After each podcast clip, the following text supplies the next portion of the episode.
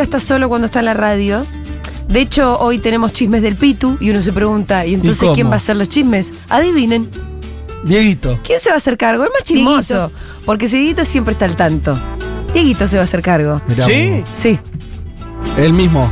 Sí, sí, ¿Sí? estuviste produciendo, Dieguito ahora está comiendo, así que no me puede contestar, me contesta con la botonera. ¿Estuviste produciendo chismes? Sí. Bueno, che, hoy es un día.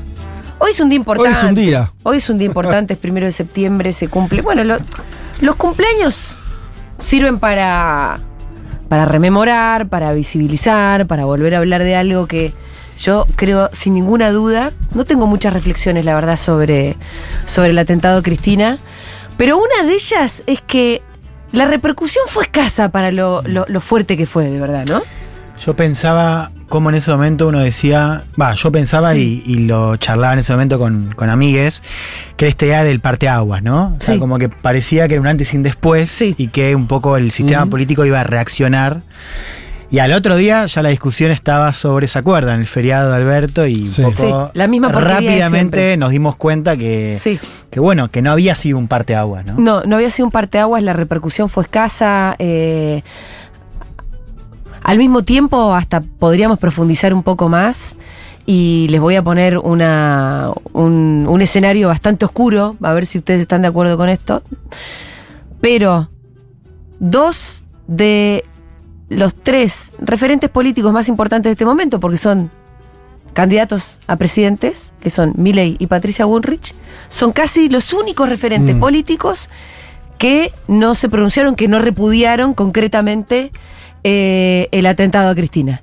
Y eso me parece que además, no solamente esto, no hubo un parteaguas, no hubo repercusión suficiente, no hubo un reacomodo de la política argentina para repensarnos y pensar un país que no, bueno, donde no pueda suceder este tipo de cosas, sino que Milei y Patricia Bullrich, insisto con esto, dos de los, de los tres candidatos a presidente eh, son de los pocos que no repudiaron.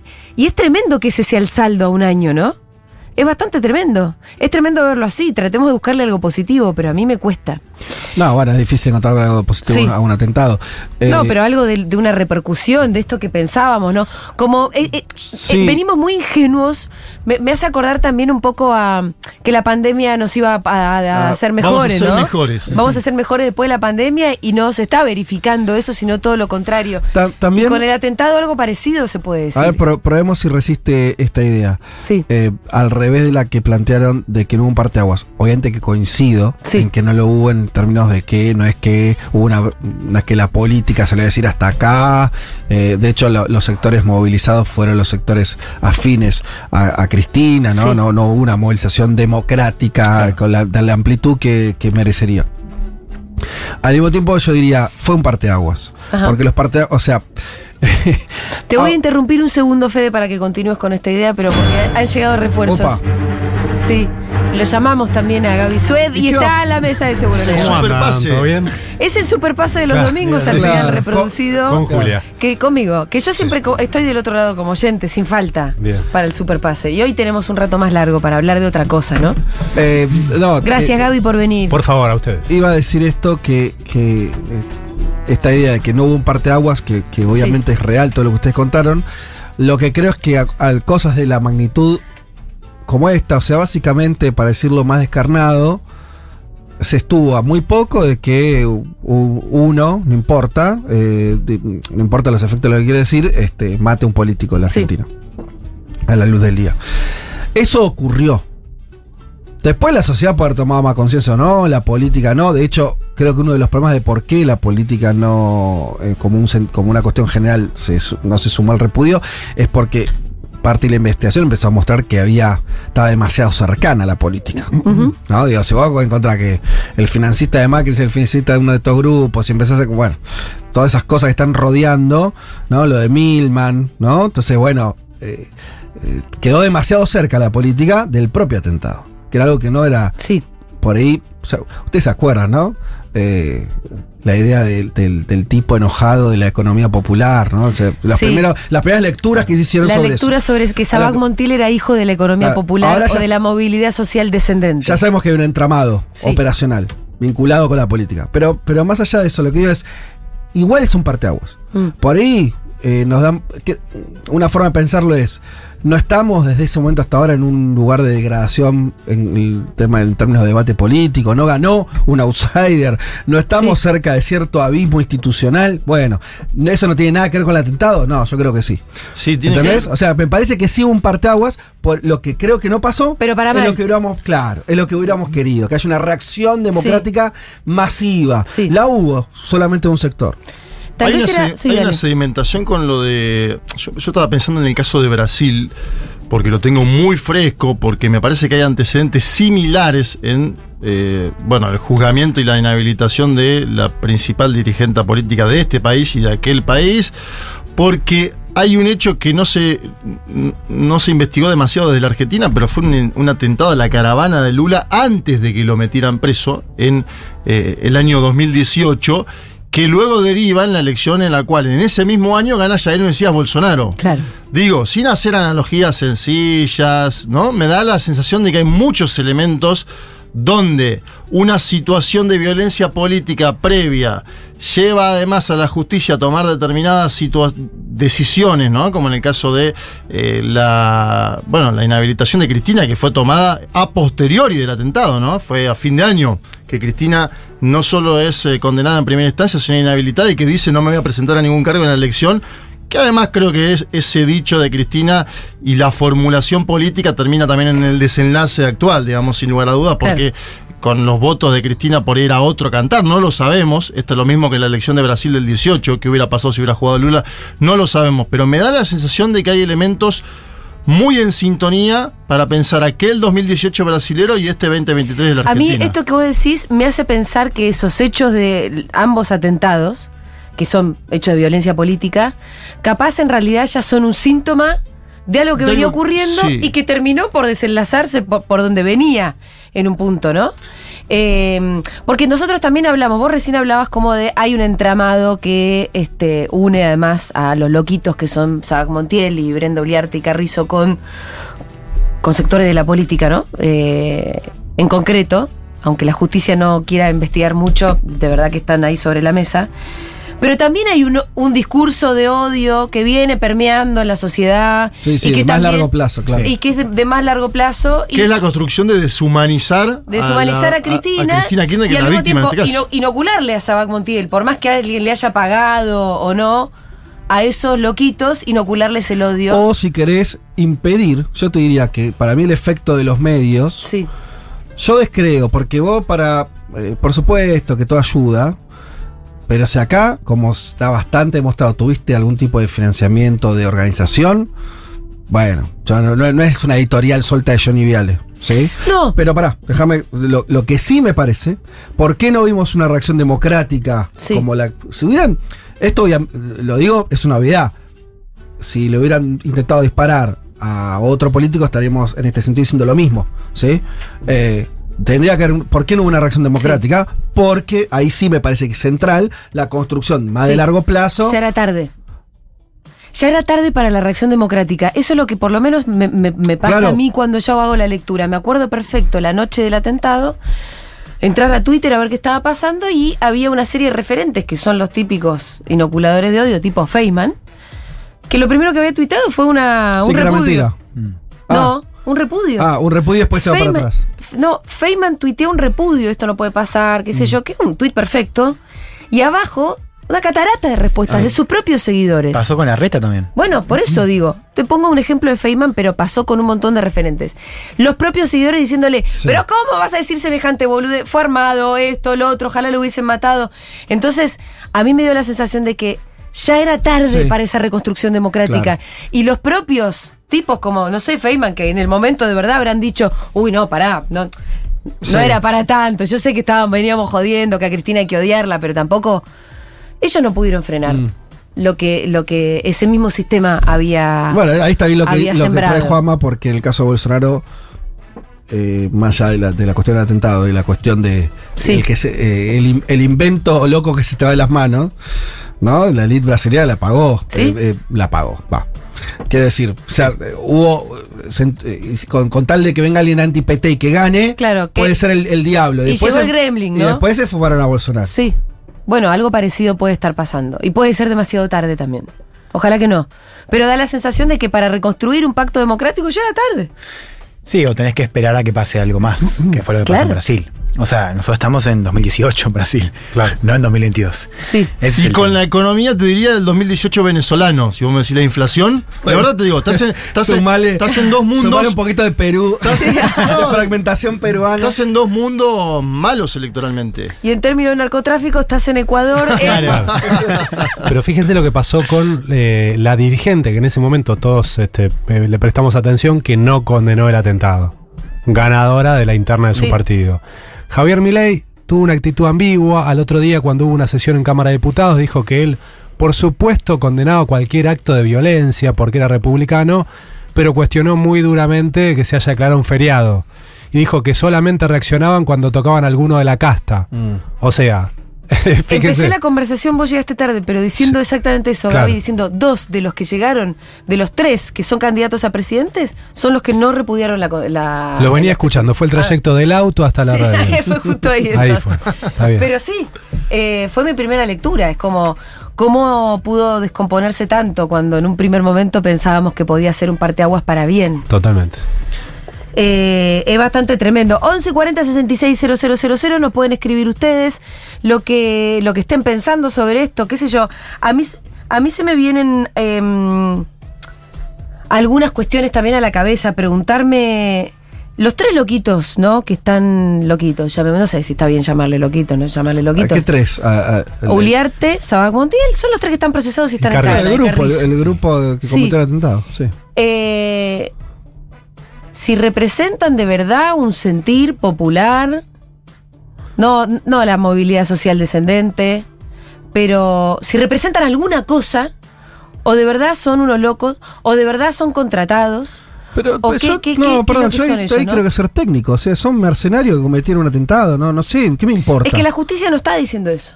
No, bueno, ¿cómo no está diciendo eso? No está diciendo que. No, no- no está, no está estableciendo un lazo con. Eh, yo no. Yo no, no- no, es que los lazos. Otra Sí. discusión es quiénes son los responsables intelectuales y eso hay algunos indicios, pero. Ahora, la gente que fue, cometió el atentado, sea el que disparó, sea los que estuvieron esos días, ya se sabe que estuvieron ahí varios días, qué sé yo, y todo eso. Es un grupo que fue a cometer un atentado, ¿no? no yo no le daría. Para mí, darle características sociales, eso es- siempre fue una locura. Perfecto. Pero Estoy no, planteando temas, Fede. No, te calentés conmigo. No, Es te- verdad te- que- Pero, digo, pero hubo toda una construcción, por eso nombrábamos. Por ¿no? eso, por eso digo, para desarmar temas, ¿no? Porque hubo una construcción sobre eso. Sí, aparte decían. Porque la- además cuando decimos que los discursos de odio pudieron haber tenido que ver, bueno, sí estamos hablando de una construcción social. Pero además una cosa, a diferencia, por ejemplo, de Estados Unidos, donde eh, sale un pibe con eh, eh, más la idea del loquito, Sí. o que, que por ahí estuvo demasiado tiempo en su casa solo, con una mala sociabilización, agarra una metralleta y mata a su compañero. Primero que no es un, un crimen político, necesariamente, y efectivamente a, a veces esos pies están solos. ¿sí? En este caso no es eso. Es un crimen político, no estuvo solo el flaco, había una organización que no sabes hasta dónde llega, pero la había, es evidente. Eh, y, y además tenés algo que ya se sabe también en esas mismas semanas, lo que tenías con los otros grupos ultras, Sí. este, yendo a escrachar. Sí, sí, sí. Entonces vos tenés una serie de, de condiciones que yo digo, darle, obviamente está perfecto indagar en, eh, eh, en qué términos lo pensaban políticamente, que sí lo pensaban políticamente. No era un odio personal, era No. político. Los mismos, ¿no? Todo- Los mismos que gatillaron. Sí, te repito, los dos grupos y el, y el, el Revolución Federal. Federal, también, ¿no? Tienen un discurso político. Entonces están cometiendo un atentado político. ¿Qué sé yo? Digo, yo eh, pa- ah, después. ¿Cuánto ganaban? ¿Viste? No sé. o, o- o- o si pertenecían a, a este extracto No me, o sí, a otro. no, no me refiero tanto a eso, Mm. sino a que son pibes que le- le- los convencieron de que tenían que odiar. Y, y también me pregunto si con ellos tres presos, Cristina sigue estando a salvo igual. Mm. ¿Cristina está a salvo? Y en apariencia no, ¿no? Delfina Wagner supuestamente no vive ahora en, la, en el mismo edificio de Cristina Kirchner, Mm. ¿lo dio a conocer ella? Y unos días antes, ella, Cristina ya no vive ahí, pero eh, unos Bueno. días antes del atentado le, le habían apedreado su despacho Sí. en el Senado. Exacto. O sea que hay un antecedente. Y además tenés el caso de Milman, que en un bar supuestamente está siendo investigado por la justicia, declaró que en el momento del atentado él iba a estar camino a la Sí, costa. Como si supiera. Bueno, ahí tenés ya cuestiones, porque desde los medios también, concentrados, empezó al principio a decir, la banda de los copitos, son dos Sí. loquitos sueltos, los lobos solitarios. Si uno seguía y tira un poco de la piola, y hay elementos, ¿no? Que es lo que decía Sí, Fede. Hoy a la mañana escuchábamos un, un compilado que habían hecho en Crónica, tenemos el propio también, eh, que ahora lo vamos a poner para ver si nos dispara más ideas, donde se escuchaba a la nata diciendo, Cristina, ella es como tan narcisista que quiere que su atentado sea especial. Pero ¿cómo no va a ser especial? ¿A vos cuántas veces trataron de matarte, la nata? Parece ¿A la- cuánta gente trataron de matar? Ese parece el ¿A cuánta gente que fue presidenta dos veces trataron de matar? Parece el parteaguas que decíamos. Creo que el parteaguas se da por de- degradación. Es- esas palabras de la nata ya no son. Son de, de- de alguien, de una cosa degradada, ¿no? Así, bueno, ya estás como. Ya está muy nublado, ¿no? Pero esa es la situación que tenemos. La situación hoy de, de- de conversación pública que hay está muy degradada. A mí me, me- me preocupa algo. Eh, a partir de ese atentado, yo creo que Cristina quedó muy enganchada con eso, lógicamente. Sí. Lógicamente. Su agenda, que era la agenda judicial, que ya era una agenda eh, distanciada de la mayoría De la de la gente. Y a partir de, de lo del atentado, ella quedó muy enganchada con esas dos cosas. Sí. Eh, el intento por terminar con su vida y todas sus causas este, en contra. Y eso me parece que la dejó en ese lugar. Y también al kirchnerismo lo dejó en ese lugar. Hoy tenés a la cámpora Sí. hablando casi por primera vez orgánicamente en la campaña hoy, sacando un video, un documental sobre lo que le pasó a Cristina. Totalmente lógico, no lo cuestiono. Pero es como que las preocupaciones de la gente, de la mayoría de la gente, van por otro lado Sí, y entonces quedan desfasados, quedan a una distancia insalvable. sí. ¿Puedo criticarlo? No, para nada. Es gravísimo lo que pasó y ojalá habláramos más de eso y menos de otras cosas. Pero está un poco desacoplado. Pero está desacoplado. Es loco eso, ¿no? A mí. No me gusta que sea así, pero está desacoplado. Eh, sí, algo comentábamos. Yo obviamente lo vi, me conmoví un montón ya con la ya con el momento del disparo. Me Además, largué a el- el- llorar, está- pero yo está tengo una relación emocional con Cristina desde hace un montón de años. Está Pero muy bien esa primera parte, perdón, del video, Sí. el que no lo vio, o sea, dura, dura poquito, que tiene un, vos de- decías, Julia, que es muy impresionante la- las imágenes que hay. Nuevas. Muy bu- buenas. Lo que Y todo el, dice el ella. último recorrido de ella, Sí.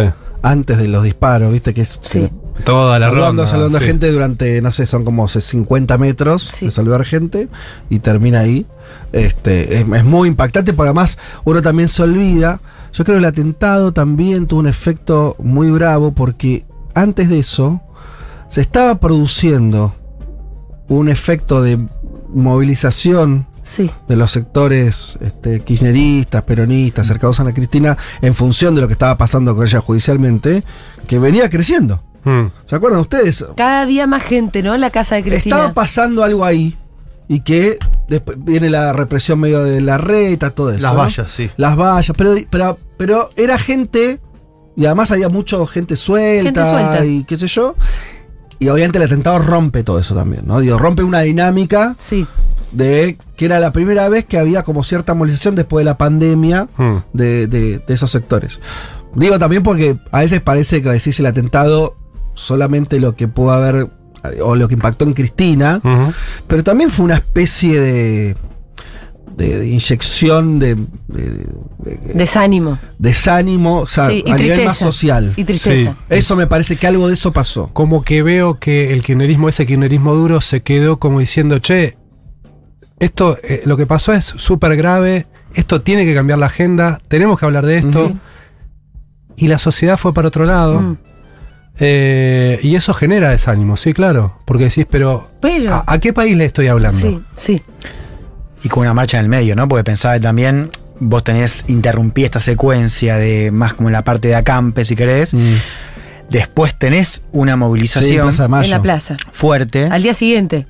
Y yo pensaba en la cuestión más de la indiferencia. Yo recuerdo, este es como mi propio Mm. focus group, ¿no? Estábamos con.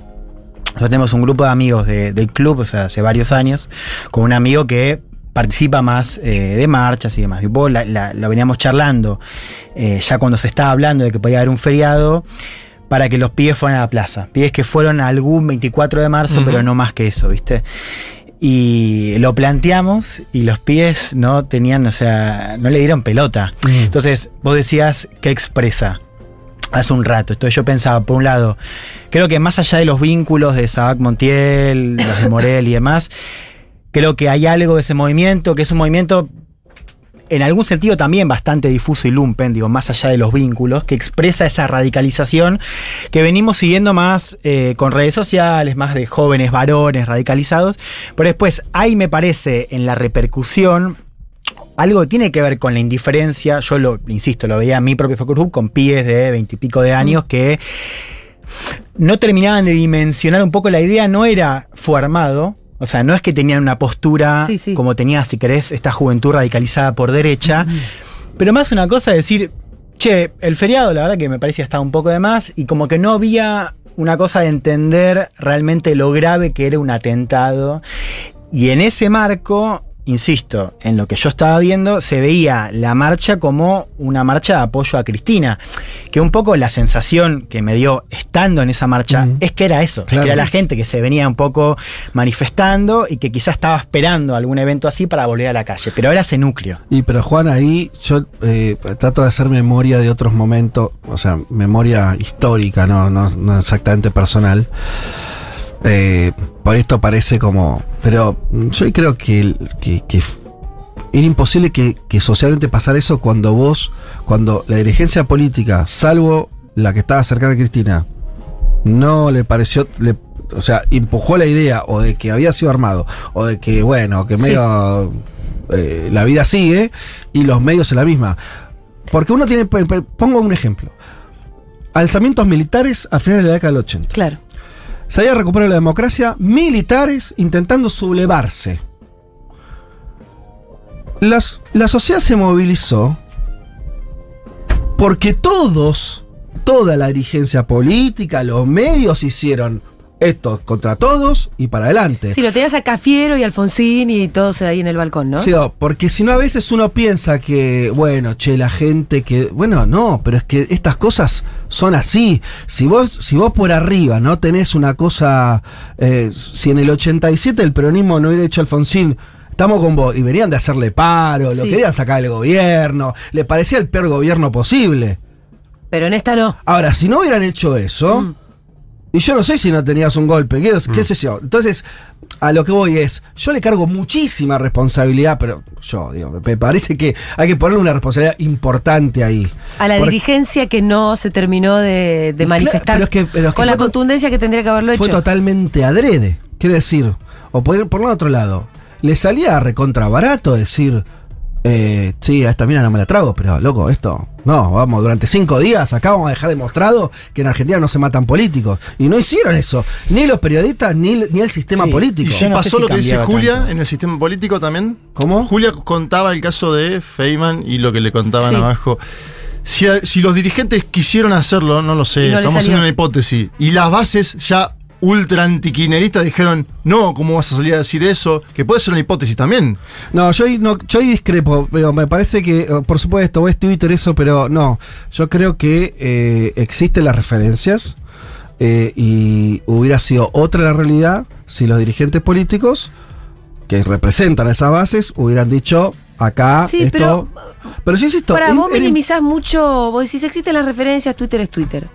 Yo creo que vos minimizás también lo que generan en esas referencias eh, algo que es más novedoso en la política, que no existía en los años 80, que son esas bases todo el tiempo corriéndote, porque tienen las herramientas para hacerlo. Hoy las dirigencias están mirando todo el tiempo lo que dicen de ellas. Mm. El, ¿Cómo se llama? El, el media listening, no sé qué. Sí, tiene, social listening. Social listening. Mm. Y los focus group. Y las encuestas. Todas esas herramientas están mucho más desarrolladas. Entonces, un dirigente de los 80, capaz, tenía más libertad para plantarse en la posición que tenía y en ese caso ahí bajaba una línea y después la línea, no sé, se bajaba o no se bajaba. Pero ahora los dirigentes tienen un diálogo que para mí no es mejor, no es más democrático por, por ser más horizontal ni nada de eso, sino que ahora hay una cosa que se cagan todo el tiempo. Vos lo viste al propio Larreta que, que, que vino gobernando los últimos años, todo el tiempo fijándose si yo digo esto, digo lo otro, Mm. cómo van a responder Claro. y demás. Y siempre está corrido por derecha, por además una unas redes sociales que no sé si es la gente de verdad, pero que siempre están, tan más corridas, ¿no? A- a mí Porque me- el vector sí. del odio también eh, hace fluir mucho las redes sociales, entonces hay más odio tal vez que, del que hay de verdad en la vida real. Y se dejan correr por eso. Pasa Y además que- decían hay sí. que construir una sociedad del 70% de la población. Esto lo, lo decían hasta los moderados, ¿no? El, el- el jefe de gobierno en su momento dijo, hay que construir una alternativa para el 70%. Si vos decís eso, estás diciendo, tiene que haber un 30% que esté al margen de esto.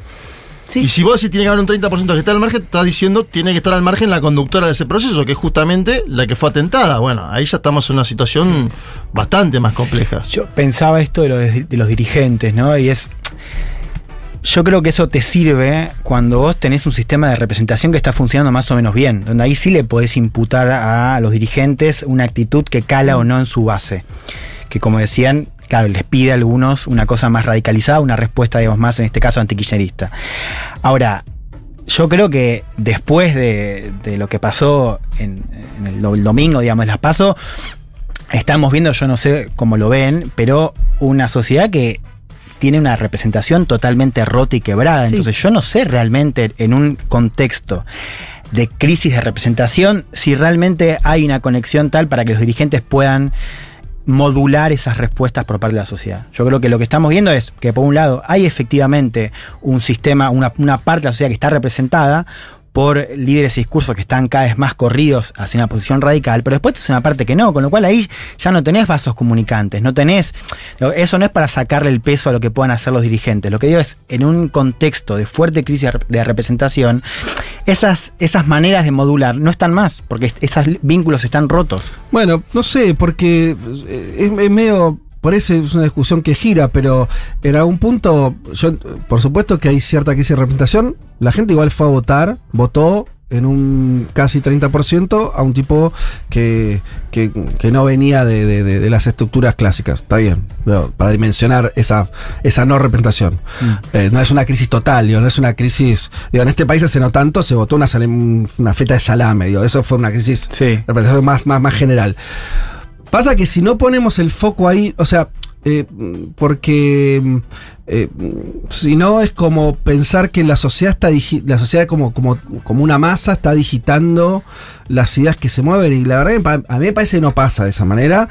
Eh, me parece que hay, que sigue funcionando algo que es de arriba hacia abajo. Nosotros venimos diciendo hay un discurso instalado eh, muy fuerte de parte de los medios de hace 5 o 6 años, muy fuerte de grieta y, de, como decían, deshumanización o como queramos llamarle, parece que eso tiene un efecto, que es obvio, eh, y, y después me parece que hay de vueltas, vos te vas a también a otros países y demás, cuando los sectores políticos tengan más legitimidad o menos, con los medios también, generan algún tipo de, de unidad frente a cierta cosa, eso funciona, ¿eh? Eso lo vemos, no- no, yo no veo una sociedad, digo, tenemos hablando de un nivel de autonomía social. Acá el problema, pongámoslo de otra manera, eh, aunque no sepamos qué respuesta social iba a provocar eh, el atentado, es evidente que si un sector muy importante de la política no le da importancia, bueno, ¿qué vas a esperar? Quiero decir, ¿entendés lo que te quiero decir? Como, eh, no hay manera. No hay manera de que se genere un pacto democrático si vos, si desde arriba el principal partido de la oposición no lo plantea, si los grandes medios, y cuando digo grandes medios, lo que reúne el 80% de la audiencia, no lo plantean. Bueno, es como Sí, decir. qué sé yo, me parece que ya estamos ¿Qué dando quieren? un poquito vuelt- mordiéndonos la cola, qué sé yo, porque hay un poco la discusión del huevo y la gallina. Yo de verdad creo que un- la primera reacción de la dirigencia, incluidos a los medios de comunicación, periodistas, referentes, bla, fue como de, uy no, esto es Pero horrible, qué 12 impactante. horas, Julia. Y no les duró nada. Bueno, por eso. Por eso vos, vos ahí, ahí lees que hay una No reacción social tan fuerte abajo que les hizo cambiar de idea. A mí me A mí parece, me parece que, no, algo de eso hubo. ¿Qué querés que te diga? Que no, no, no se la bancaron. Dijeron, no, bueno, venimos bardeando a Cristina. Desde hace tanto tiempo la queremos presa. Y bueno, ya no, no, no podemos ir para atrás y repudiar el, el- el- el atentado. Yo tuve la sensación de que algo de eso les pasó. Pero no lo sé. Al mismo tiempo, no lo sé. El problema es que la reacción no fue todo lo contundente que tendría que haber sido y que.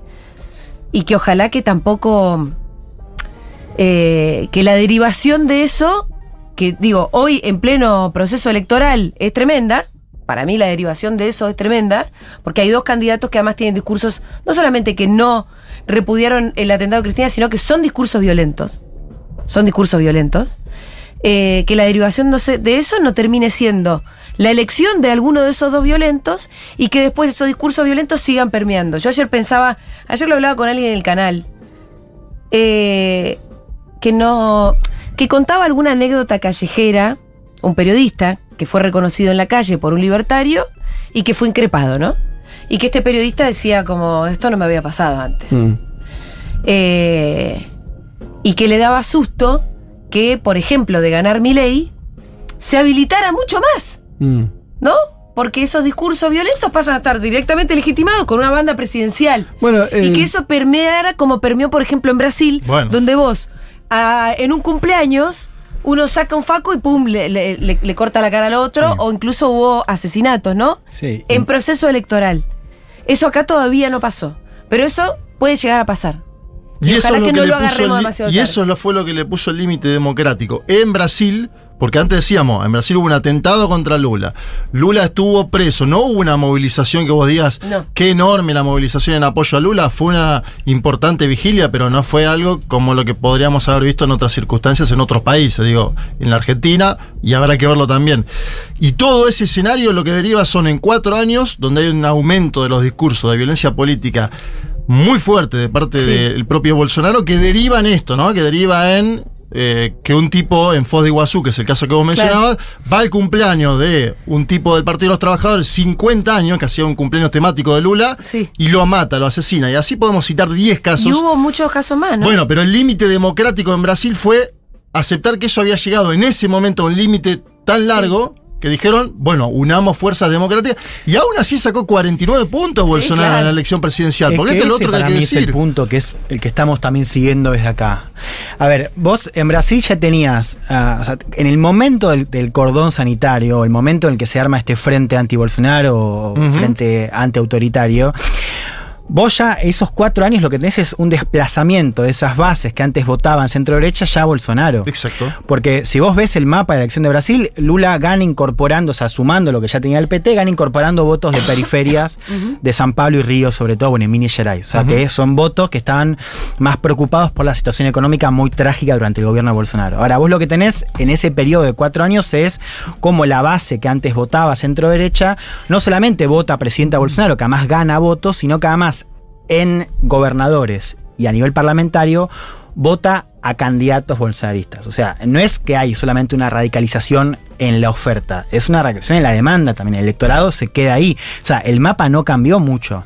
No es que, quiero decir, los líderes de la derecha decían, eh, bueno, ahora hay que votar por, por Lula, eh, Folia y los medios también un poco adherían un poco a esa idea del frente pero ya no tenían base propia, ya no tenían representación. Cuando fueron a Lo hicieron elecciones, mierda todo. estaban Pero totalmente Se dio una suerte de reconfiguración en el 22 respecto del 18, bueno, con la alianza de Lula, con este, esos sectores que, que mencionabas. Eh, y acá pareciera que hasta que no ocurra, hasta que no tengamos el gobierno de Milei, no va a suceder. Sí. Y hay muestras muy claras de eso. Fíjate, el empresariado tiene la posibilidad de decir, che, no quiero que gane Milei. ¿Puedo bancar dos meses el aumento de precios? No lo hizo. Eh, Los sindicatos, che, Massa va a ir con suma fija. ¿Podemos bancar suma fija en lugar de seguir con paritaria? Lo hizo hasta ahí. Los Los gobernadores, gobernadores, claro. los gobernadores, la fuerza propia no bancó a Massa. Después tenés casos como Omar Perotti que dice entre Bullrich y Milei, bueno, está bien, acá no estamos haciendo tampoco mucha diferencia, pero él dice voto a voto Eh, a Puyaro, el próximo gobernador de Santa Fe, diciendo voto a Milei en, una, en, una, en un balotal con Massa. No hay de parte del sistema político eh, una, idea de, una idea real, creíble para transmitirle a la gente de que Milei representa un riesgo democrático. O sea, no se le puede pedir al votante que lo vea porque el sistema político no lo está manifestando así. Ujú. Massa sale con la que va a ser el anuncio más importante de toda la campaña. Y no salen los propios, no sale. Salió el ministro del Interior dos días después, la Cámpora no dijo nada, Eh, bueno, este, otros actores que, que puedo nombrar, más allá de gobernadores, intendentes. Axel Kisilov todavía no confirmó que va a dar suma fija. ¿Qué pasa ahí? ¿No ven que se viene Milei presidente? Sí, a mí también me generó como mucho mm, incertidumbre verlo a Massa demasiado solo, ¿no? Con no, el- es, no eh, es solo una estrategia de campaña, porque alguien puede decir, bueno, la estrategia de ahora Sí. es masa, masa. Claro, y también, por lo que yo hablaba con un operador de masa que por ahí me estaba chamullando en realidad, eh, me decía, no, lo que pasa es que no salieron todos porque son todos casta.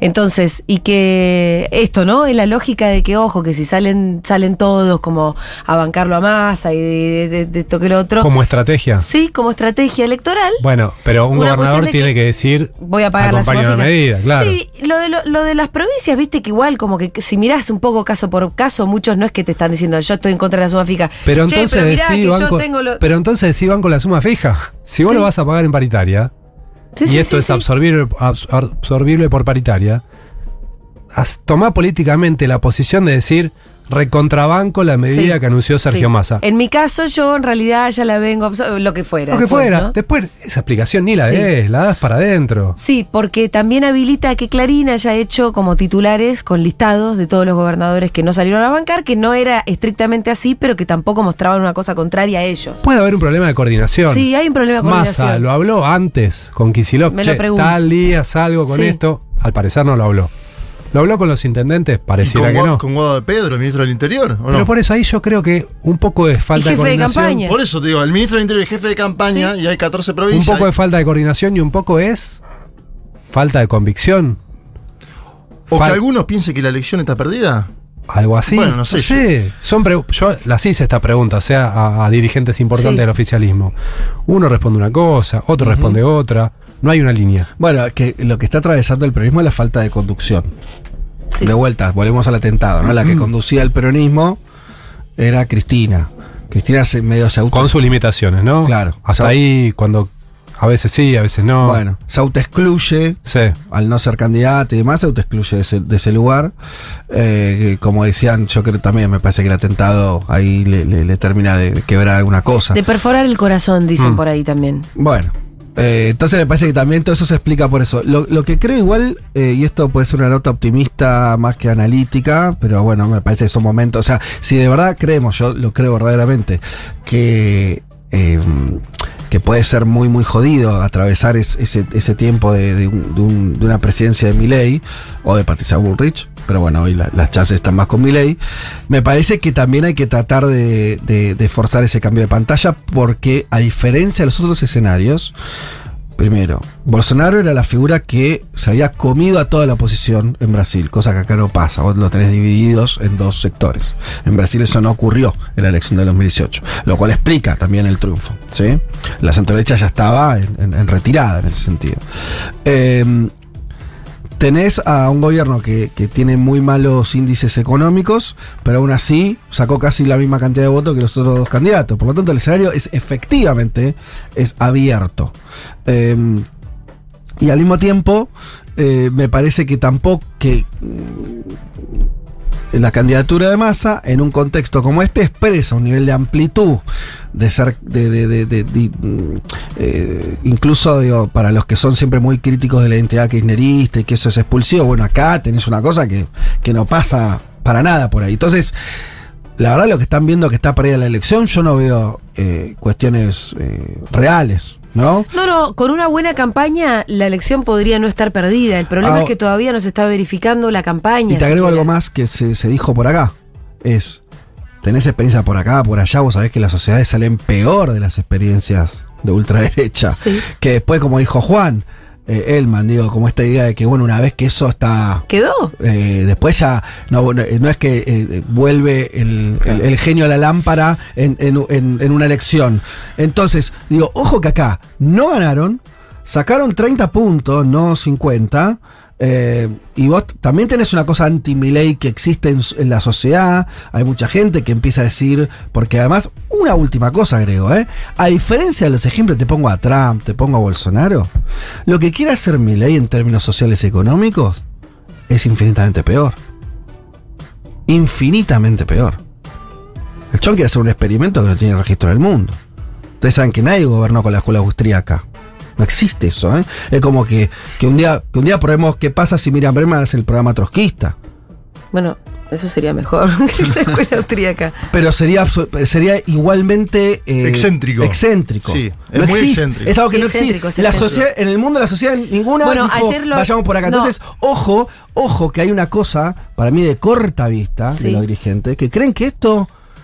No sé, que es un, va a ser un macrismo dos- 2.0, no sé qué boludez piensan, pero es otra, es un abismo y además es alguien, Milei y las fuerzas, que claro que está mucho más cerca de eh, un extremismo violento, Sí. realmente complicado. Entonces, me parece que todavía tenés tiempo para reaccionar y, y generar y darte cuenta que, que, que sí, que, que esa experiencia va a ser muy, muy, muy costosa. Muy costosa. El otro- eh, me acordaba porque ayer hablábamos eh, con Sayat en su columna. Yo le contaba que en Derecho había hecho la cátedra Venegas Lynch. Me anoté por horario, ¿viste? Claro. si tengo que hacer economía, Sí. me daba bien el horario, no sé a qué hora era. Y bueno, duré tres clases porque no podía creer lo que estaba pasando ahí. No podía creer que esta gente tuviera una cátedra en la UBA. Y entonces, y, y ahí Alfredo me dijo, ah, pero eso en derecho. En económicas no tie- los Venegas Lynch no tienen cátedra. ¿Por qué? Me dice, porque son una especie de secta de Claro. locos. Entonces hay algo que yo no sabía, que lo que vos me estás diciendo es realmente muy marginales, ¿no? Eh, El pensamiento económico de la familia, viste que son Berti, hijo, el hijo, el nieto, no sé qué.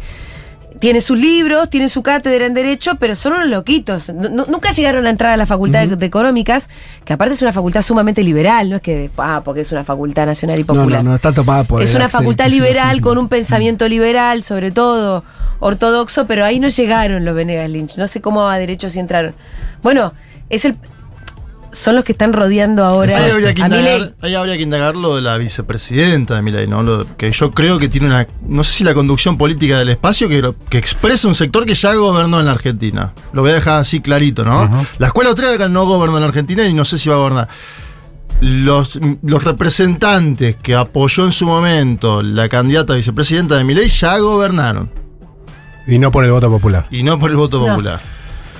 Sí, no, por, por eso a mí me parece que, digo, volviendo, está bien, para mí está muy bien eso que decías, incluso respecto de la fecha del atentado, del video de la cámpora, que es eh, como que tiene esa cosa de decir, bueno, estamos a- al mismo tiempo, tenemos que, que discutir la elección que viene, eh, y, y es donde vos ves que esas mismas fuerzas están, aparecen como eh, silenciosas. Apática, frente a lo- algo que puede ser un riesgo democrático. Sí, yo advierto una cosa más. A, a- a mí me parece que si en esta elección justamente esos sectores no se movilizan fuertemente para que no gane la ultraderecha, a diferencia de lo que tal vez estén flasheando, que es que le va a tocar presidir la resistencia, yo creo que van a quedar marginados Sí. al, al tacho de la historia. Es ¿eh? que vos Digo, fíjate- pensar que la gente, y cuando digo la gente, digo lo que nos están escuchando, para decir rápidamente, no le van a cobrar Mm. o no van a sentir una falta dramática de representación de, esos sectores.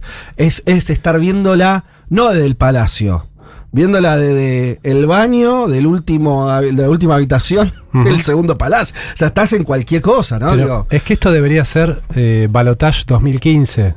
La Sí. militancia saliendo a la calle, poniendo sobre la mesa de manera muy clara y muy contundente la existencia de dos modelos.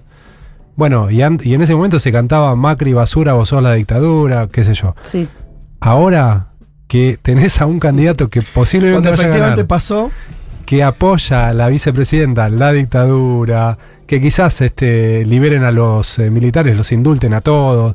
Frente a eso, No vamos a, vamos a hacer lo que hace lo que dice el catalán, que aparezca 20 días Pero pasó. ¿cuán más efectivo azul. ¿Cómo vamos a hacer lo que eso? dice el catalán? ¿Cómo no ¿Cuán le echaron a patadas al catalán ese ya, no? no, no, no tengo idea. Tomemos la, la hipótesis Sí. de Gabo. Suponete que tenés ese discurso en primera plana, ¿no? Esta idea de Milei y Villarruel son la dictadura. ¿Cuán efectivo realmente creen que puede ser esa- esta altura. ese discurso? No, yo no creo que ese, perdón, Sí. que ese yo a lo que iba antes, ¿no? Y, y como haciendo muy responsables a esos, a, a esa dirigencia más de- de- del peronismo, del kirchnerismo. eh, yo no creo que el tema sea en, eh, ir hacia. eh, a ver, dejaría en otros la decisión de gente que sabe más si Mm.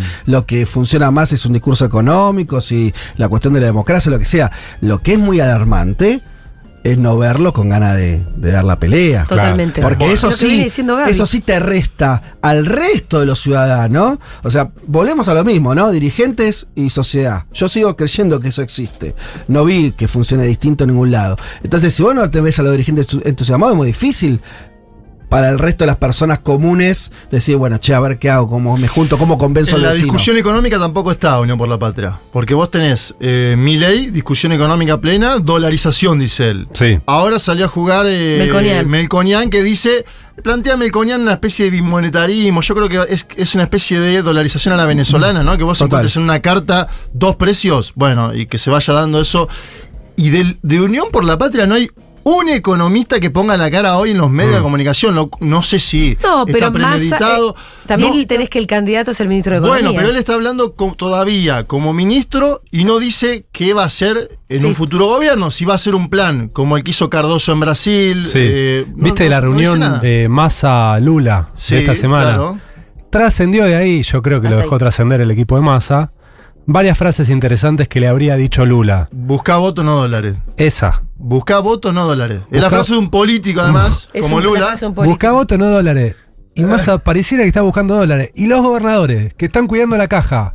A Sí. dos meses de la catástrofe democrática en la Tendría que Argentina. estar buscando los votos. Pero busca voto, ¿qué te Sí. importa? ¿Qué te importa? ¿Lo recuperás después? Sí, ¿Qué ponela, boludo. ¿Qué están actuando con responsabilidad? Te agrego algo más de Con Lula. irresponsabilidad total. Te están agrego algo más de. Lula que lo vinculo con lo que decía vos de 2015. Lula le fue nombrando uno a uno todos los sectores del peronismo. Lula los conoce a todos. Sí. Y le dijo qué están haciendo en la campaña, Massa. Y aparentemente Massa salió en, de- de- en defensa de todo el espacio político. Pero Lula, que es pillo, le nombró a todos los actores Lula políticos. tendría que venir a ser el jefe de campaña a ver si alguien hace algo. Che, Claro. ¿escuchamos a nuestros oyentes un poquito? Para mí uno de los efectos más importantes es que es menos visible, pero es el, el impacto que tuvo el atentado en, en la osadía y en el compromiso político de muchas y muchos militantes eh, que se referencian y nos referenciamos en la figura de Cristina, pero que el mensaje es que si haces lo que ella hizo, te van a intentar tirar un tiro en la cabeza. Bueno, ella misma dice Entonces eso, ¿no? eso tiene un impacto también en el grado de compromiso que la política, y como solemos decir, tiene con la gente y con las luchas que hay que dar para cambiar las cosas. Eh, no es eh, poco eso, ¿no? Bueno, Transmitirle ese mensaje a toda una generación que, que no vivió otras épocas. la yenta ahí agregaba el componente disciplinador de todo lo que le están haciendo a Cristina. Igualmente creo que ese componente siempre estuvo. Siempre que, creo que ustedes que saben más de historia que yo, siempre el que pone huevo e intenta terciar para el lado de la justicia corre un riesgo. Sí, a mí. No, yo, no, digo, no, no es, no es que está bien que te intenten matar, pero esto siempre ocurre. yo entiendo lo, que- lo que dice. Y sin embargo, digo, la voluntad no se mata. Sí, pero además en concreto, digo, el otro día insistamos, digo, Felia juntó, es, Sí. eh, no sé, lo convocó por Instagram. 5.000 fueron, pero muy, Pero- muy, muy importante. Claro, pero Ofe, qué sé yo, es una, digo, una dirigente muy jovencita, Sí, es que sí, tiene una sí. estructura atrás. O sea que la gente participar quiere, ¿eh? Sí. Sí. La gente no es que está pensando asustada en su casa diciendo por ahí si salgo me ma-". no, no, tampoco, tampoco construyamos un miedo, ¿viste? No pasa eso. Lo que hay una falta de, de- de- de horizonte y ahí de vuelta, para mí es culpa de lo que están arriba. Chiques, totalmente. Yo digo que se estaba haciendo un otro, un nuevo 17 de octubre, por supuesto, salvando las distancias, pero era un fervor que se contagiaba. Yo soy de Paraná, Entre Ríos, pero llegaba, llegaba por redes, llegaba por todo, unas ganas de irme, que casi que me voy. Era muy impresionante la potencia mm, popular que nacía, que crecía, que crecía, y sin dudas eh, fue para todos, fue para todo eso el, el intento, fue, fue totalmente mm, este, para eso, para callarnos, para mm, bajarnos, para, bueno, un abrazo y, y bueno, aguante Cristina para siempre, la concha de la lora. che, ¿alguno de ustedes se tiene que ir? Ustedes tienen que irse a la reunión, ¿no es cierto? Teníamos una. eh, Mira, ahora no tenemos programa. Ahora el domingo no hay programa. Bueno, ya va no hay haber tiempo para programa, va a haber. Ah, bueno, listo. Va Entonces no programa. venimos el domingo. Está Día bien. libre. ¿Escuché bien? Día libre. No, me estaba lamentando que. Hay no, un montón bueno, de ahora- mensajitos ahora- más, pero, pero si quieren nos quedamos con Gaby ¿no es Dale. cierto? un ratito y escuchando los un, mensajes. un poquito de, de- de- de producción tenemos que hacer. pero si ustedes se tienen que ir, yo ya los libero.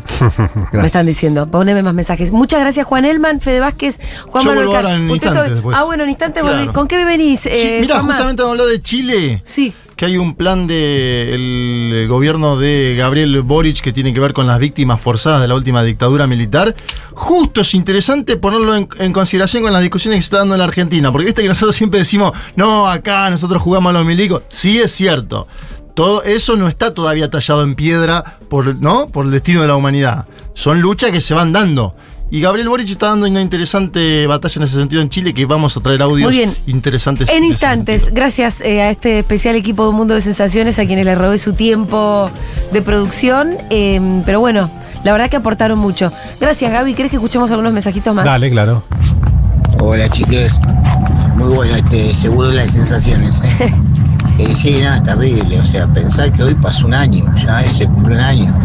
Y que Cristina está viva y sigue porque no salió la bala, se trabó el. estaba trabado para que no salga la bala, pero. Ojalá, ojalá se investigue porque que no quede entre loquitos sueltos nada más, porque sabemos que acá hay mucho más. Y te da bronca y potencia, te da bronca y potencia que una persona que hizo tanto, casi paga con su vida el haber hecho tanto. Y sí, la verdad que sí, querido Julio. ¿Qué más? Ay, Julia, qué suerte. ¿Quién pudiera estar acompañada por esos varones eventualmente? La verdad. Bueno, mira, él tuvo una fantasía. Estábamos hablando en serio, amigo. ¿Qué más? Vamos, hoy tenemos tres horas extra de un mundo de sensaciones, sí, me sirve. No, tres No no. nos quieren alargar cuatro horas el programa, pero bueno, agregan un día, me sirve, me sirve. Bueno, y un cómo la ves, eh, Gaby. Conductor, no, ni te presenté, Gaby. Dije, ahí entró Gaby Suet, conductor de Cómo la ves los domingos a la mañana. Está muy bien el programa, Gaby, ¿eh? Qué bueno que te y se guste, está gracias. escuchando un montón, además. Sí, yo ¿no? estoy contento, sí. El sí. círculo rojo lo reescucha, me suena. Sí, sí, aparte pasa a veces que, que se dan discusiones al margen de la que hacemos al inicio del programa y enseguida te llegan mensajes de gente que vos decís, ah, mira, nos Ah, está mirá, escuchando está este, nos está escuchando aquel. No porque importe. Un poco volviendo a la, a la discusión que estábamos teniendo con Fede, ¿no? Obviamente que nos importan nuestros oyentes. Eh, pero hay algo de, de- de que es interesante que te escuche el círculo rojo, porque son después gente que también toma decisiones, Sí. eh, que mide las temperaturas también a partir de los programas de radio. Sí, sí. Eh, y que si es como dice Fede, se supone que de, de la, de la dirigencia se permean las ideas también.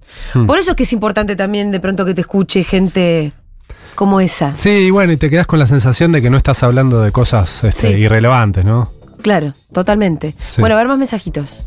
Para mí hoy es el aniversario del momento en que le faltamos a Cristina después de años de cantar que si la tocan a Cristina que quilombo se va a armar. No solamente eso, ¿no? esa noche Sí. Alberto Fernández decreta un feriado para el día siguiente, desmovilizando el paro que se estaba convocando, sino que al día siguiente en la mar en la Plaza de Mayo ni siquiera se convoca un acto realmente unificado, la gente iba y venía sin mucho destino y al día siguiente de eso cuando se debería haber convocado un paro general, cuando las organizaciones políticas, cuando los sindicatos del Partido Justicialista deberíamos haber salido a decirle a la sociedad, che, esto que pasó es muy grave, no hicimos absolutamente nada.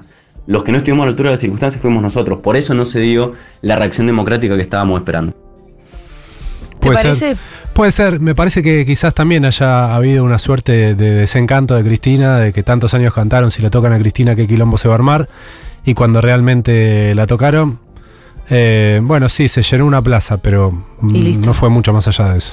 A mí de vuelta me, me- me suena que, fal- que falta un poco de dirigencia también. Que no sea solo. Porque Cristina no va a estar organizando sus propios actos, yo lo entiendo en ese sentido. Sí, sí. Vamos a armar, a armar un acto porque me quisieron matar, entonces ahora vamos a hacer esto, otro. Pero como si faltaran más cuadros en algún lugar. Viste que cuando... alguien, que, alguien que diga, che, bueno, ahora vamos por acá, vamos por allá. Sí, pasa que eso debería estar atado eh, a un proyecto de país. Sí. Cuando eso quedó medio desintegrado, Mm. ya sea porque Cristina no iba a ser candidata o lo que fuera, bueno, ¿dónde se acumula? ¿Por qué este, eh, salir a celebrar a Cristina o a bancarla a Cristina? Si eso después en qué se traduce, en, en- en un- en una propuesta electoral o no. Sí. Y si es esta la propuesta electoral, bueno, tampoco tiene tanto que ver con las banderas históricas de- del kirchnerismo. No puedo dejar de pensar en lo qué, qué, mm, qué mal gobierno fue el macrismo y qué mala oposición fue. Y cómo eso ahora se lo está cobrando la- la- el electorado. Haber salido la- segundo, sí. eh, y también el, el que, el que haya crecido un Milei. Mm. Yo creo que tiene que ver con ese fracaso también. Sí, sí, por y supuesto. cómo rompieron todo porque creo que el hecho de que hayan querido matar a Cristina, que de ahí no haya surgido nada, que el Poder Judicial la haya condenado, que no investiguen de verdad qué fue lo que pasó, tiene que ver con una política que fue macrista, Mm. ¿o no? Que no hayan investigado nada. Sí, sí, Yo totalmente. creo que tiene que ver, sí, con, con, digamos, con las influencias que tuvo ese sector de la política y que tiene un lazo directo también con el poder económico, de permear el poder judicial, de corromperlo, de que todo haya terminado como rompiendo todo. Digo, se rompieron los juguetes, se rompió todo. Pero por Oye, eso- ¿Por qué no tenemos un proyecto de país? Y porque si vos vas rompiendo todas las instituciones, vas eh, oponiéndote a cualquier proyecto que, que pudieras haber sido bueno para todos, nu- nunca... ¿Hace cuánto que no hay consenso sobre ninguna cosa? No, solamente hay un consenso de que el que gana las elecciones es el que gobierna, Sí. Pero, ocupa la eh, Casa Rosada. Sí, a, a quien después vamos a tratar de petardear Sí. en todo lo posible. Sí. No, hay, no hubo consenso sobre ninguna cosa. Mm, no, nada. Cosas sobre las que podrían haber consensos. Mm. Y Pero vos fíjate que Todo era decirle que no al kirchnerismo. hablando del Poder Judicial, bueno, no le fue mal encima a los que le dijeron todo que no al kirchnerismo. No, Eh, Viste que mi ley es selectivo cuando habla de casta. sí. Poder Claro. Judicial No es casta. no es casta. No. Y es recontra remil casta No encima. sé si hay algo más No hay nada más casta. ¿Por qué? Porque son todos familiares, porque, em, Porque no tienen se sueldos revalidan en las urnas. que no se tiene en la política tienen sueldos que no hay ni- en ningún otro lado, no pagan días de impuestos. descanso, un mes de vacaciones en invierno, dos meses de vacaciones en verano, dos semanas, sí.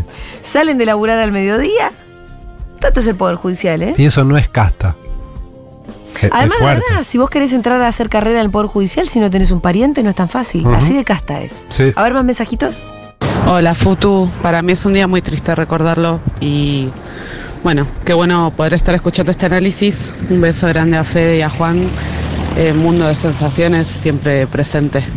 Eh, para mí le gatillaron a Cristina, pero de cierta manera nos gatillaron un poco a todos quienes pensamos que un mundo mejor es posible, ¿no? ¿Sabes que para mí la bala también la sacó de la cancha? Ella dice que son las condenas. La no bala, digámosle. Ujú. Sí, ella el gatillazo para mí también la sacó de la cancha. Sí, coincido. Ella dijo en la entrevista que hizo con Dugan en Duro de Omar que cuando le pregunta por eso, ella dice, bueno, que ella se había imaginado que ya no podía dejar sola a Florencia. Claro. Yo creo que humanamente te saca un poco de la cancha, Mm. Aunque ella Sí. no lo admita directamente. Yo miraba el, el documental de la Cámpora hoy a la mañana eh, y pensaba, bueno, Cristina debe haberse representado la idea de podría haber muerto en ese Sí, instante. Sí. ¿Y para qué, para qué me quedo? ¿Para qué sigo viva? Mm. También debe pensar Cristina. Y creo que lo familiar ahí le pesa mucho, al margen de seguir siendo un actor político relevante, que parece que ha decidido no serlo Sí. tanto.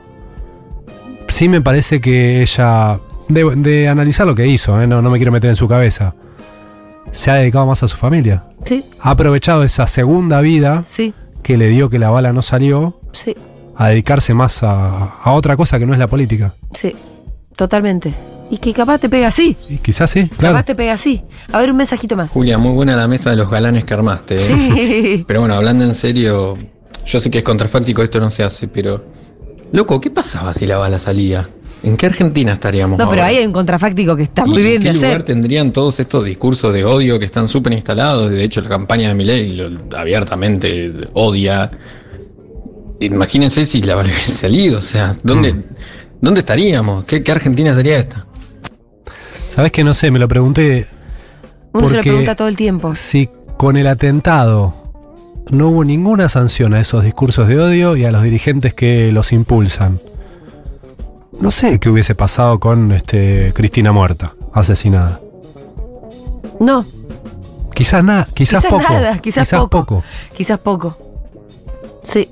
Quizás, aparte, de última, nosotros teníamos, digo, aquí, qui- quienes, nosotros medio vago que quienes la queremos defender la vida de Cristina. Teníamos algo para defender que era la vida de Cristina. Si te la matan, ahí ya qué defendés. Si tampoco hay proyecto, como decís vos. Claro.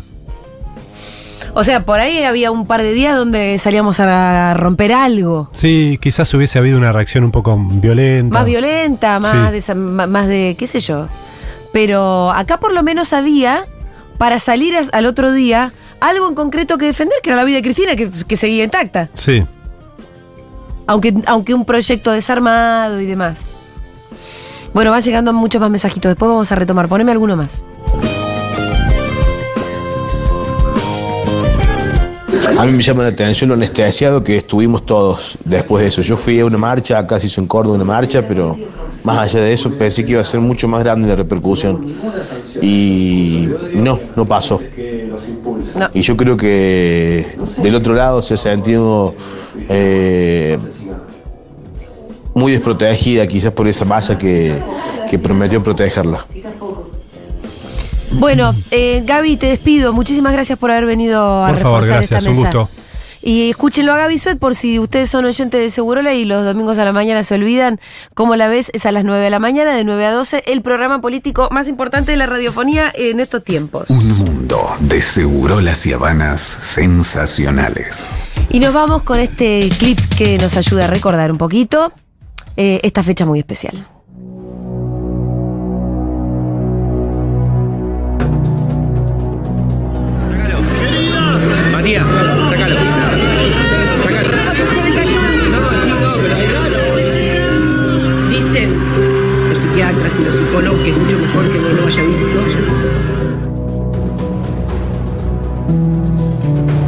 Yo no creo desde ningún lugar que este sea un grupo de loquitos sueltos. Yo lo que creo es que es detrás de un atentado político de semejante calibre, porque a la persona que se quería matar más allá de ser el vicepresidente de la República es quizás la líder más importante de la política nacional. Cuando uno ve que la que se ofrece como candidata, Patricia Bullrich, hasta el día de hoy no repudió el atentado, y cuando uno ve grupos connotados de violencia que no solamente no cesaron, sino que en estos días han vuelto de alguna manera a poner sobre el tapete más esquema de violencia, está claro de que la sociedad y el formato de este atentado tiene que ver con algo que está muy mal en la base de la sociedad argentina. Así que esto es nada más que la fiebre de un cuerpo enfermo. La fiebre de un cuerpo enfermo. ¿Y el primero de septiembre del año pasado te cambió la vida? Y un poco sí, un poco no, un poco mucho. Lo que más me impactó es que yo creí que esa época había sido superada. Yo viví, como todos los argentinos de mi edad, una etapa donde, donde alguien quisiera suprimir al otro matándolo. Y eso volvió el primero de septiembre. Suprimir al otro matándolo. porque nunca fui de ellos, ni lo voy a hacer hagan lo que hagan, me quieran matar, meter presa, nunca voy a ser de ellos. Yo, soy, del pueblo, y de ahí, no se mueve.